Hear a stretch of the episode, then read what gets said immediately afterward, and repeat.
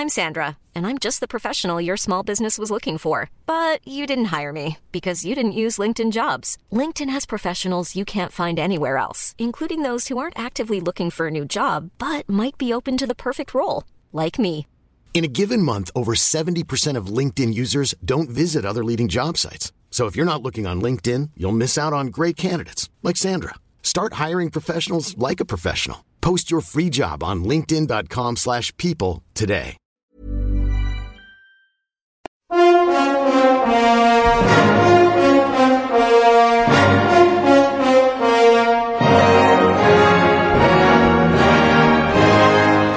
Hoy vamos a hablar de un genio inigualable. Hoy vamos a hablar de Tchaikovsky, uno de los compositores más grandes, más escuchados, más extraordinarios y populares de la música clásica entre el romanticismo y el modernismo musical. Él compuso algunas de las obras musicales más poderosas y románticas jamás escritas y es uno de los nombres más formidables de la música clásica, sobre todo cuando uno trata de mencionarlo, de escribirlo o de incluso deletrearlo. Así que hoy vamos a hablar de él y debes de saber que fue uno de los primeros grandes compositores rusos que ni siquiera se tomó en serio hasta que llegó a los 21 años de edad y que finalmente resultó ser todo un estuche de monerías con una extraordinaria serie de éxitos clásicos. Tchaikovsky escribió melodías como si él mismo hubiera inventado el concepto y fue posiblemente el mejor compositor de ballet de todos los tiempos, con el lago de los cisnes, la bella durmiente y el cascanueces como alguna de sus obras más destacadas y de las que vamos a hablar más adelante. Así que gran parte de su música incorporó también el espíritu ruso y sus temas y composiciones son tan universales como la misma literatura rusa. Y bueno, sobre Tchaikovsky se dice que tuvo una personalidad melancólica, muy atormentada, que fue muy exagerado, neurótico y sobre todo muy depresivo. Su homosexualidad fue un secreto a voces y fue algo que le causó muchísimo dolor. Pero yo creo que todas estas características son comunes para hablar de un hombre que vivió en desacuerdo permanente con el mundo y especialmente con la sociedad que lo rodeaba. Así que como cualquier artista, sus creaciones revelan sus agitaciones, pero también unas ansias enormes de comunicar todo eso que no podía expresar con palabras, algo que aludía permanentemente en sus cartas y correspondencias, y por eso su música es generalmente triunfante.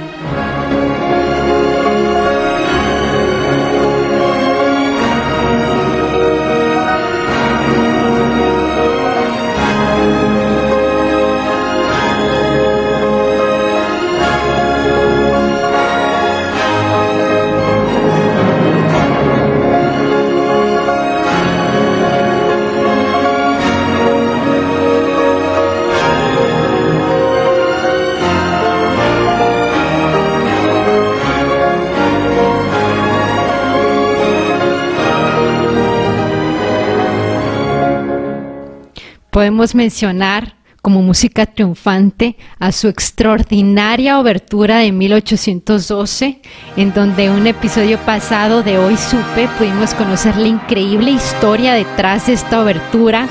Así que si no lo has escuchado, escúchalo porque es una composición muy interesante que narra la derrota del ejército francés en su intento de tomar Rusia.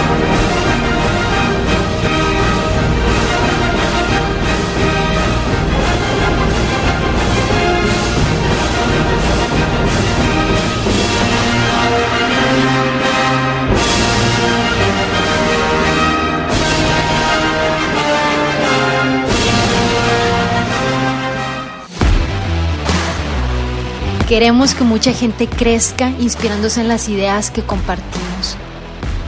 Por eso, creemos en el valor de las historias, que nos reúnen para compartir aprendizajes.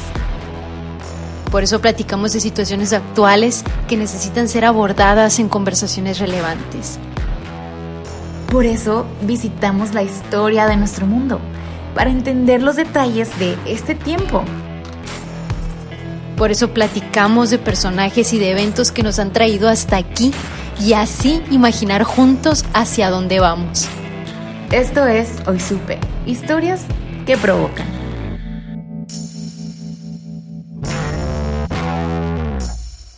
Peter Ilyich Tchaikovsky nació en 1840 en Rusia y murió a los 53 años en 1893 en la ciudad de San Petersburgo, Rusia. Su papá fue un ingeniero minero y su mamá descendía de una familia de inmigrantes franceses, así que nació en una familia rusa de clase media en tiempos del zar Nicolás I bajo los preceptos de la Iglesia Ortodoxa rusa. Desde muy niño estuvo interesado en la música. A los cuatro años intenta componer su primera obra y a los cinco comienza las clases de piano. Sin embargo, cuando cumple 10 años fue enviado a estudiar un internado y más tarde, por deseo de su padre, ingresó a la Escuela Imperial de Jurisprudencia en San Petersburgo, donde se gradúa de Derecho a los 19 años y obtiene el título de redactor del Ministerio de Justicia, cargo que desempeñó durante tres años. Por esta misma época, Tchaikovsky se reconoce para él mismo homosexual, algo que constituye un enorme conflicto interno en su espíritu y un sentimiento de culpa que intenta apaciguar con viajes interminables por 1861 a Moscú, París, Londres, Berlín, Nueva York, Viena, todo un peregrinaje con el propósito de huir de él mismo. Y esto se debe a que la legislación rusa, no muy lejos de lo que es ahorita, pero en ese entonces peor, consideraban la homosexualidad como un acto bestial que era castigado con reclusión en Siberia o con el exilio, pero la norma muy convenientemente solo regía para las clases media, obrera y campesina. Y es que en Rusia la homosexualidad se castigaba según la clase social a la cual pertenecieras. Por ejemplo, la aristocracia, las altas esferas y la burguesía no tenían nada que temer siempre y cuando se portaran bien. En otras palabras, estaba proscrito exhibirse en público o realizar escándalos y Tchaikovsky, para no sé si buena o mala suerte, pertenecía a las esferas altas de la intelectualidad rusa, donde también se guardaba mucho la apariencia, la fama y el que dirán. En 1862, Anton Rubinstein, un reconocido músico, funda el Conservatorio de San Petersburgo y Tchaikovsky decide matricularse y para ganar sustento a la par decide impartir clases particulares a los alumnos remitidos por Anton Rubinstein, que era el director. En 1865, Tchaikovsky logra graduarse con mención honorífica y estar ahí le sirvió para conocer a los músicos más grandes de su tiempo. Ahí escuchó a Wagner, quien fue a dar un concierto. Igualmente pudo conocer a Franz Liszt, que se encontraba en Rusia dando recitales de piano, y Nikolai Rubinstein, hermano de Anton, que era considerado el mejor músico de Moscú, ofreció a Peter Illich la cátedra de composición en el Conservatorio de Moscú y a partir de ese momento San Petersburgo y Moscú se vuelven su escenario de educación musical. En 1867 crea su primera ópera, el Voivoda, estrenada dos años más tarde, en 1869, en el Bolshoi, y aquí entra en contacto con el famoso Círculo de los Cinco Músicos Rusos, constituido por Mili Balakirev, Rimsky-Korsakov, Alexander Borodin, César Kuy y Modest Mussorgsky. Todos estos compositores tenían el propósito de revivir el gusto por el folclore ruso y rechazaban toda expresión musical clásica al extremo de ningunear las sinfonías de Beethoven y las de Mozart. Además de esto, estos músicos soberbios, con dureza e ironía, afirmaron públicamente que Tchaikovsky era el más inculto de los compositores rusos. Y también afirmaron de su poema sinfónico Fatum que era un barullo horrible.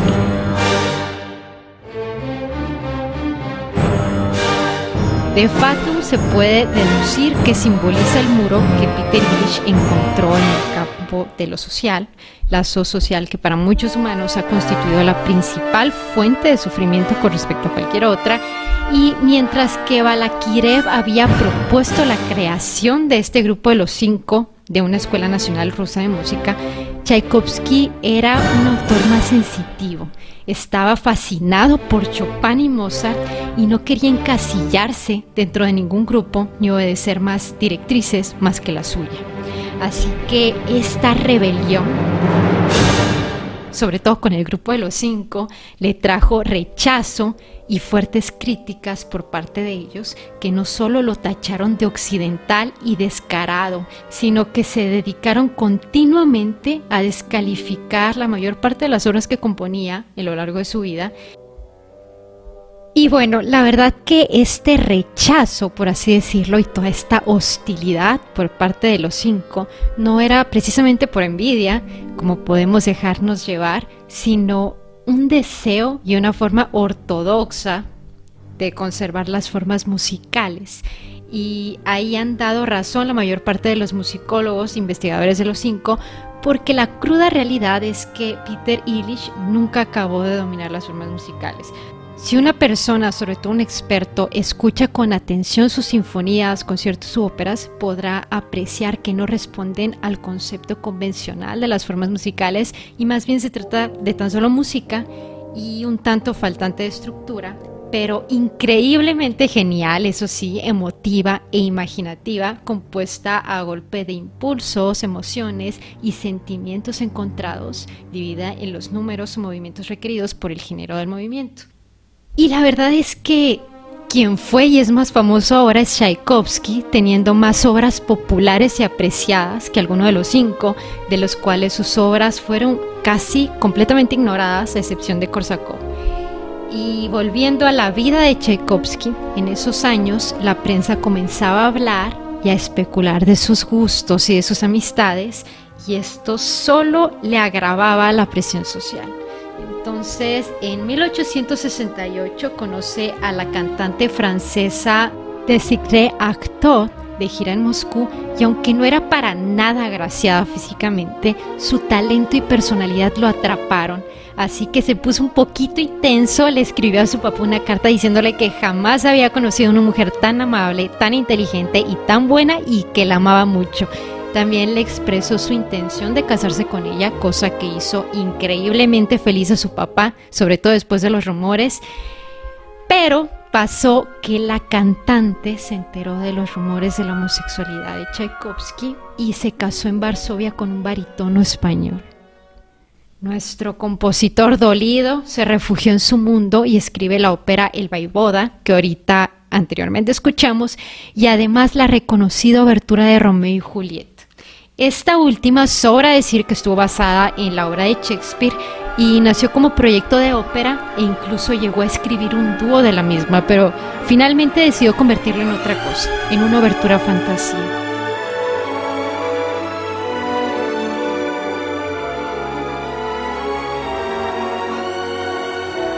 Y esta es realmente la primera obra maestra de Tchaikovsky en la que se prevén las grandes obras que está a punto de crear y que no tardarán demasiado tiempo en surgir, como primer concierto para piano, que es el maravilloso concierto con el que abrimos este episodio, El lago de los cisnes, que escucharemos más adelante, Francesca da Rimini, Eugenio Neguín, entre otros y el extracto que escuchas es la parte más famosa y reconocida de la obertura de Romeo y Julieta.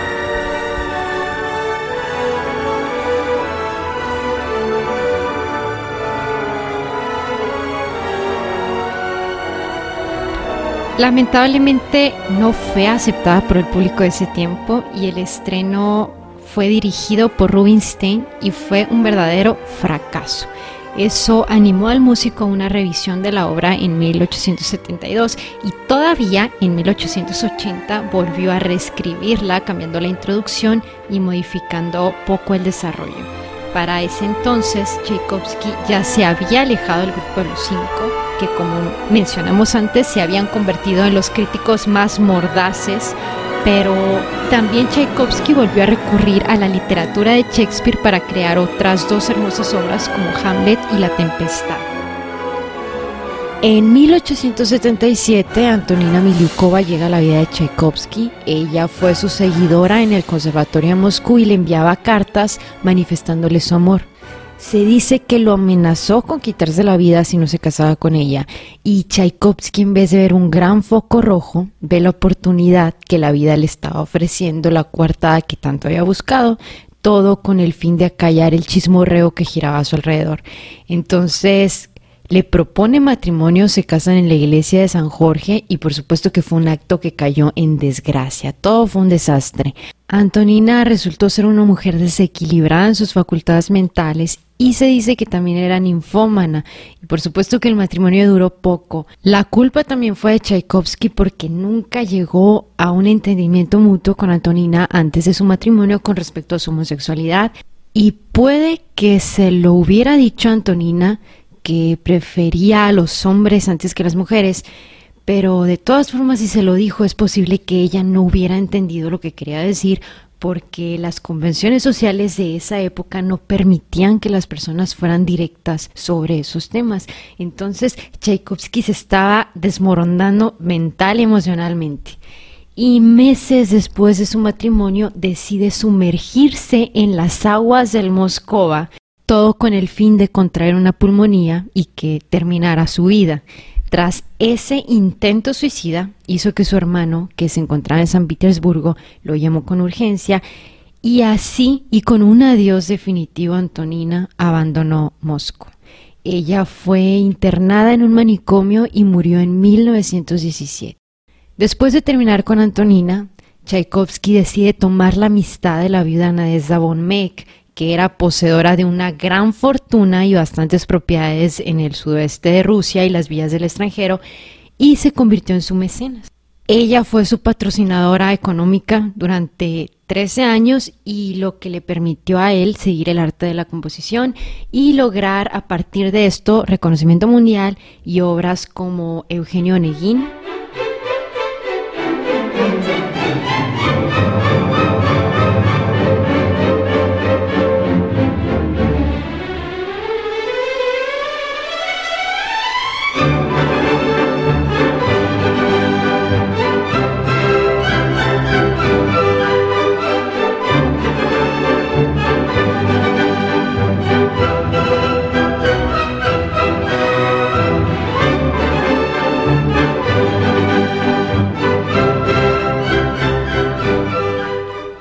la gran sonata.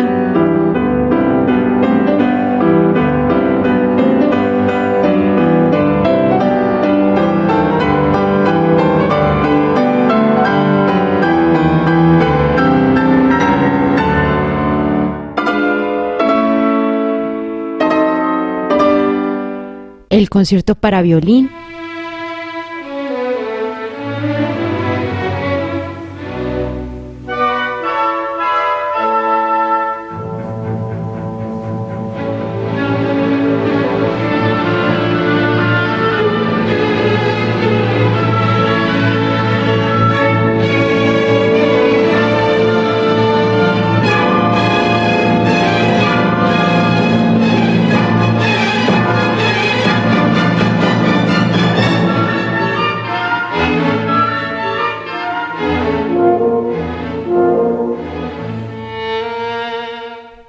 la Cuarta Sinfonía. que tuvieron un éxito extraordinario en San Petersburgo y Moscú y así se interesaron en él en Europa y América y consolidó su éxito. Cada vez se volvía más conocido y toda la gloria alcanzada lo obligaba a ocultar todavía más sus secretos. Le daba pavor que los comentarios sobre su doble vida en Rusia y en el exterior llegaran a los oídos de la señora von que era su patrocinadora. Pero ella eventualmente se enteró y eso conlleva a la ruptura con su amiga del alma y con ella la manutención económica que le dio durante casi 14 años.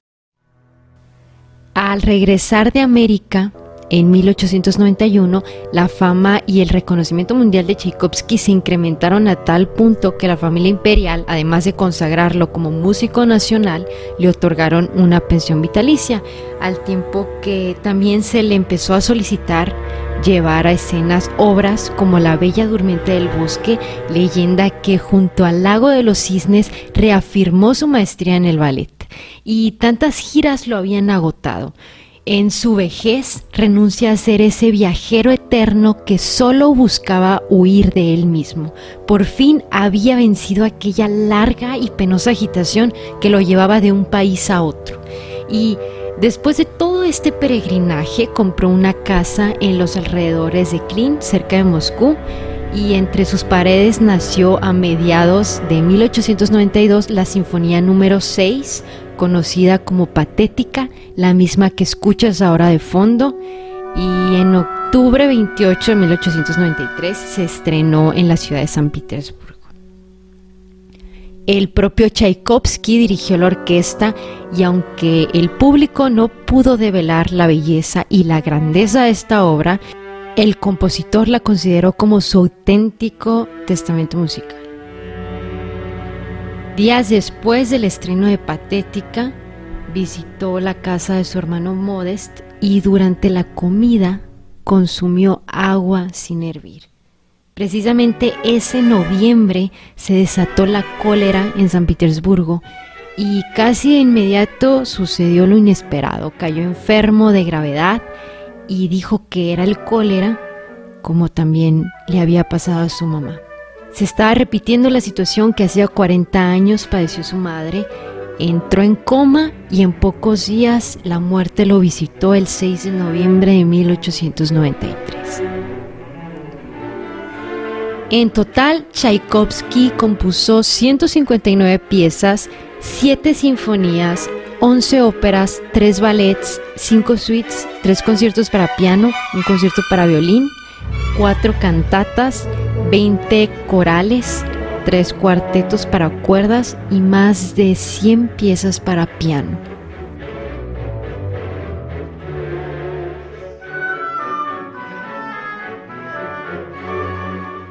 Pero es que él creó la música de las obras más icónicas de la danza clásica, con sus tres ballets más famosos, que son El lago de los cisnes, La bella durmiente y El cascanueces. Con la grandeza de estas melodías no solo marcó la historia del ballet, sino que también cambió la manera de cómo se baila. Su música exige a los bailarines y transformó, por supuesto, que la estética de la danza. El lago de los cisnes es una obra de ballet dividida en cuatro actos fue compuesta entre 1875 y 1876 por Tchaikovsky, convirtiéndose en una obra maestra del ballet clásico que ha sido representada universalmente por numerosas compañías de danza. Su primera presentación fue en el Teatro Bolshoi de Moscú con la coreografía de Julius Reisinger el 4 de marzo de 1877. Y paradójicamente, y como casi todas las obras de Tchaikovsky, El lago de los cisnes no fue aceptado en su momento, pero tiempo después de su estreno, eh, se volvió a presentar en Marinsky el 27 de enero de 1895, casi dos años después de la muerte de Tchaikovsky, con la nueva coreografía de Marius Petipa y de Lev Ivanov. La obra transcurre entre el amor y la magia, enlazando en sus cuadros la eterna lucha del bien y del mal, y la protagonizan el príncipe Sigfrido, quien está enamorado de Odette, la joven que es convertida en cisne por el hechizo del malvado von Rothbard, y Odile, el cisne negro, es la hija del grupo. Pero más que su hechizante historia, recorre toda la gama de las emociones humanas el consenso popular se inclina a señalar que la música de Peter Ilyich Tchaikovsky, el más admirado compositor de música de ballet en la tradición clásica que jamás haya existido, como la mayor responsable por estar repleta de ricas melodías muy apropiadas para danzar y sumamente bellas y agradables de escuchar. El lago de los cisnes es una creación magistral y es una de las más grandes joyas artísticas de la Rusia imperial y sigue siendo representada hasta nuestros días por las mejores compañías de danza de todo el mundo y actualmente es uno de los más reputados títulos de ballet mundial, así como una de las obras emblemáticas del compositor y bailarines tan geniales como Ana Pavlova han dejado su huella en esta duradera obra maestra.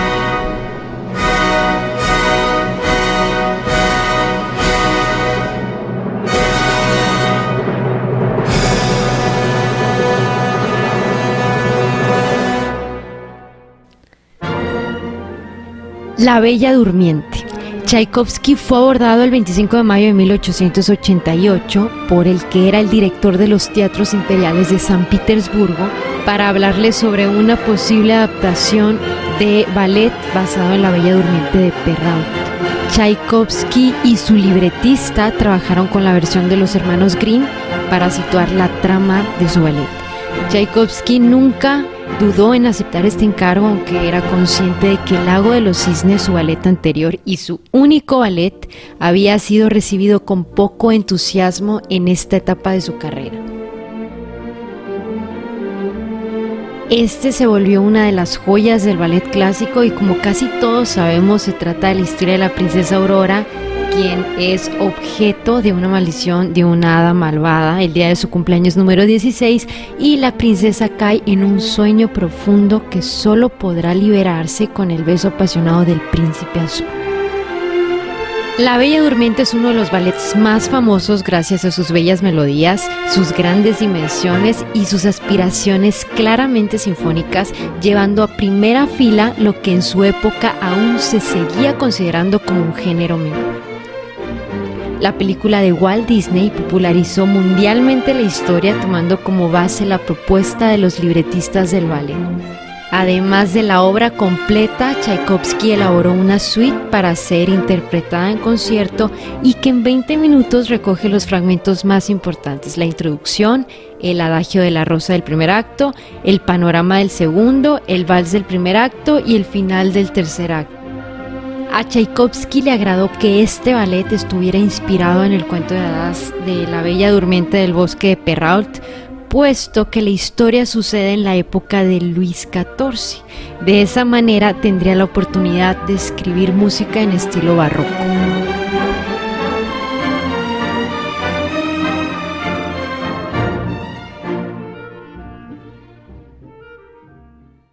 Y finalmente El Cascanueces, uno de los ballets rusos más famosos en todo el mundo.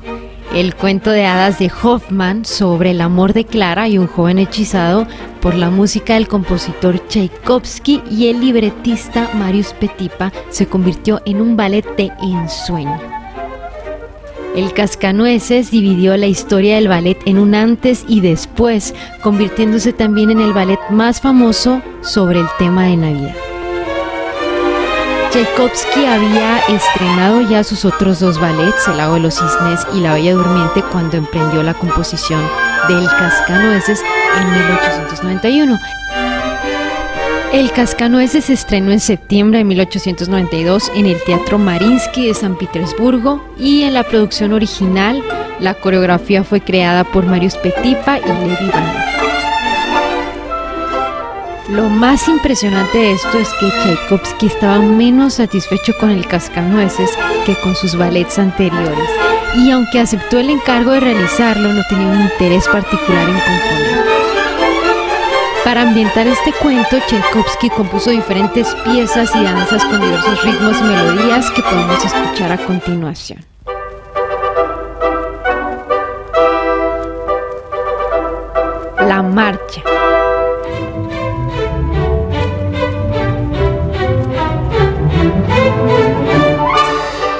Los niños y adultos se reúnen ante el árbol de Navidad en una marcha en lo que escuchamos a la sección de viento de la orquesta alternándose con los violines y con el resto de las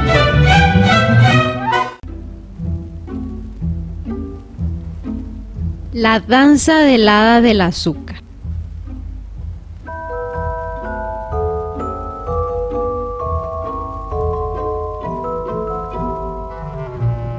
Clara se queda dormida en un sillón y comienza a soñar. En su sueño el cascanueces se convierte en un bello príncipe y ambos comienzan una aventura de fantasía. En esta pieza aparece un bello instrumento que fue inventado pocos años antes de la composición del ballet, que es la celesta. Este es un instrumento de percusión con teclado. Se parece un poquito al piano, pero vertical y pequeño y funciona tal como el piano. Pero los masillos, en vez de golpear cuerdas como el piano, golpean placas metálicas, lo que produce un sonido brillante y mágico como el que puedes apreciar en esta canción.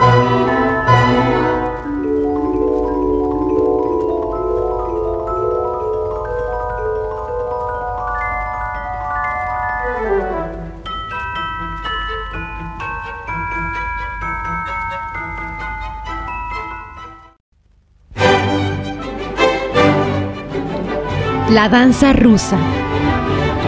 En esta parte todos han preparado bailes para Clara y el Cascanueces, así que los primeros son los danzarines rusos.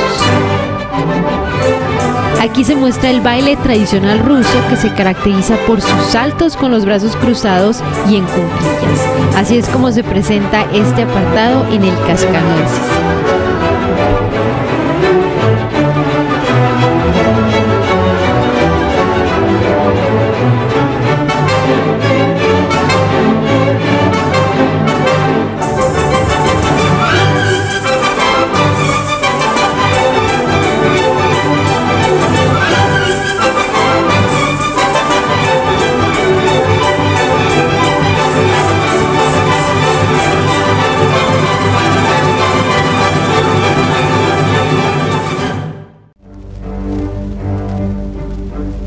La danza árabe.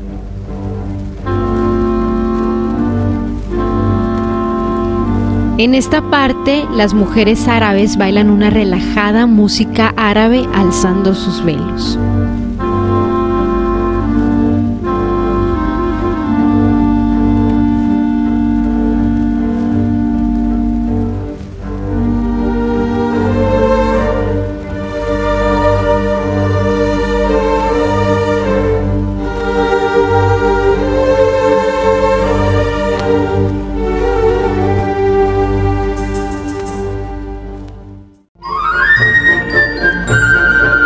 Danza china. Aquí continúa el turno de los chinos que con el pulso de un fagot y la melodía de una chispeante flauta bailan dando pequeños y grandes saltos con la música animada que escuchan.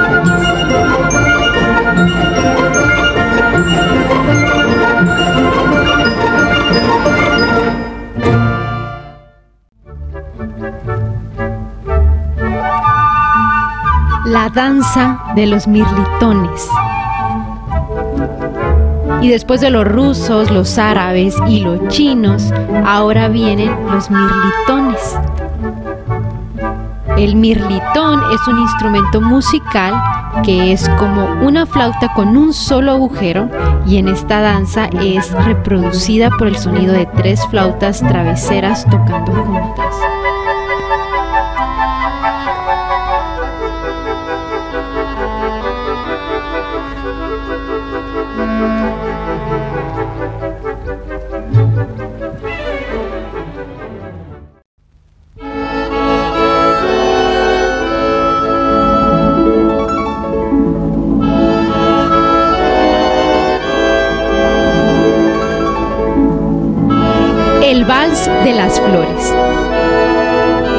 Finalizar la visita a este reino mágico lleno de danzarines de todo el mundo, todos bailan juntos el Vals de las Flores.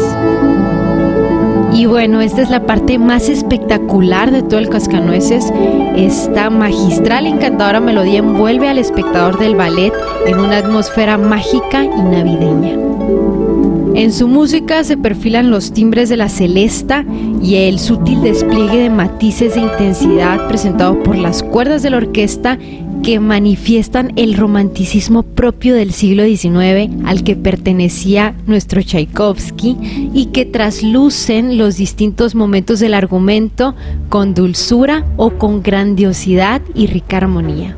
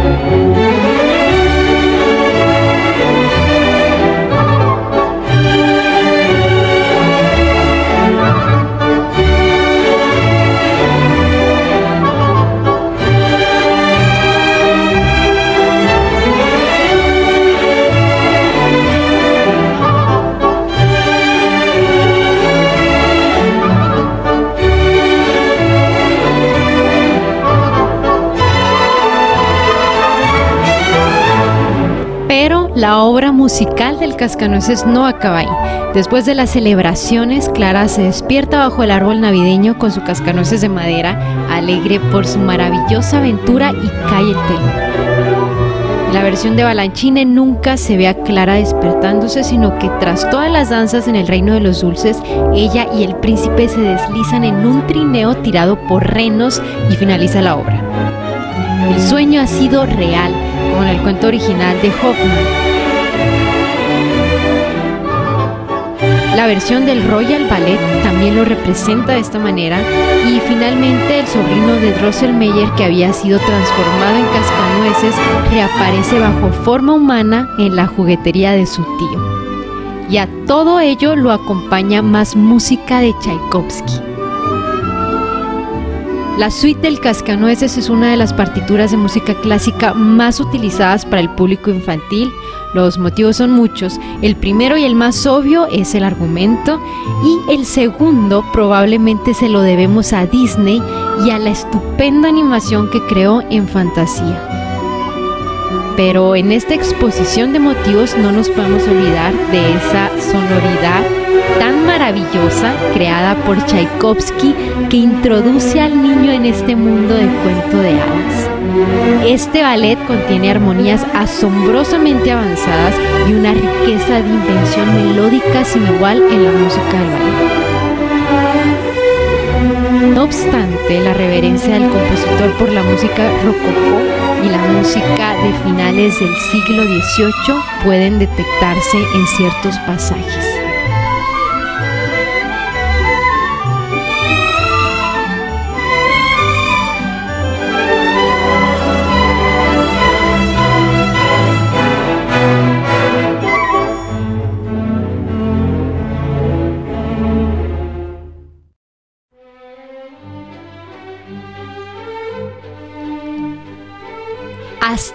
Llegamos con Tchaikovsky, uno de los compositores para mí más extraordinarios e increíbles en la música clásica, un hombre atormentado por el tiempo y la sociedad en la que le tocó vivir, con muchos conflictos internos, secretos y una personalidad verdadera que tuvo que esconder, que yo creo que sin esos factores en su vida no hubiera podido crear todas las maravillosas obras que creó y que no hubiera sido quien es ahora. El costo por ser un genio a veces es muy grande y a él le tocó pagarlo caro, pero por medio de su sufrimiento y de su dolor pudo expresarse a través de su música. Y qué increíble poder hacer arte de esa manera, como una catarsis de emociones.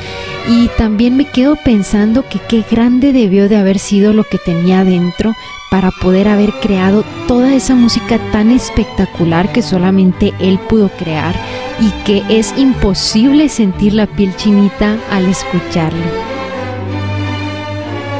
Muchos de nosotros crecimos con su música, la música de Tchaikovsky está en muchas partes, pero tal vez no lo habías notado porque no lo conocías y no le habías puesto atención, pero todas esas canciones que escuchaste en este episodio seguramente te recordaron a tu infancia o simplemente te recordaron algo porque las relacionaste con algún recuerdo.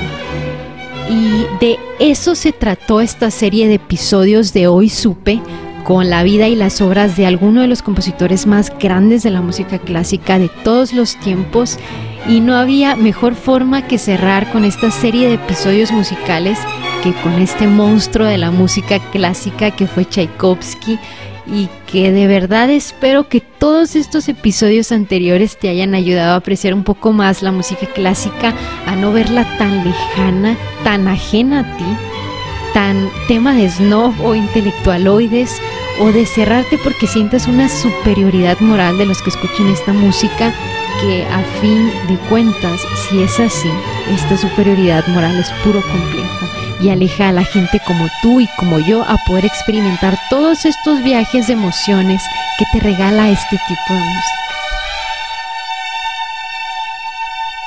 Y bueno, hasta aquí yo me despido, no sin antes invitarte a que sigas escuchando este tipo de música para que así poco a poco la puedas estimar más y que sobre todo investigues siempre lo que escuchas, lo que te gusta, para que así puedas tener el panorama completo de lo que estás haciendo o consumiendo y puedas apreciarlo mejor. Un abrazo y nos vemos en otros episodios de Hoy Supe.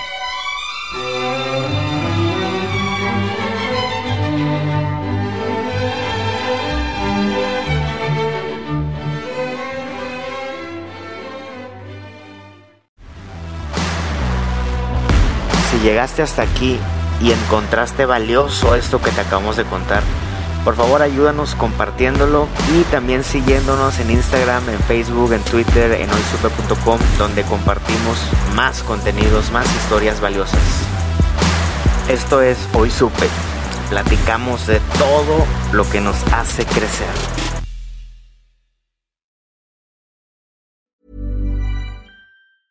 If you thought the only way to get a more defined jawline with natural looking results was through surgery, think again. Juvederm Volux XC is a non surgical injectable gel filler that improves moderate to severe loss of jawline definition and can help you achieve natural looking results with little downtime. Even better, this improved definition lasts up to one year with optimal treatment. No maintenance required. Improve jawline definition for a smooth, sculpted look with Juvederm Volux XC. For important safety information and to find a licensed specialist, visit juvederm.com. That's J U V E D E R M.com. Not for people with severe allergic reactions, allergies to lidocaine, or the proteins used in Juvederm. Common side effects include injection site redness, swelling, pain, tenderness, firmness, lumps, bumps, bruising, discoloration, or itching. There's a risk of unintentional injection into a blood vessel, which can cause vision abnormalities, blindness, stroke, temporary scabs, or scarring. Talk to a licensed specialist to find out if it's right for you.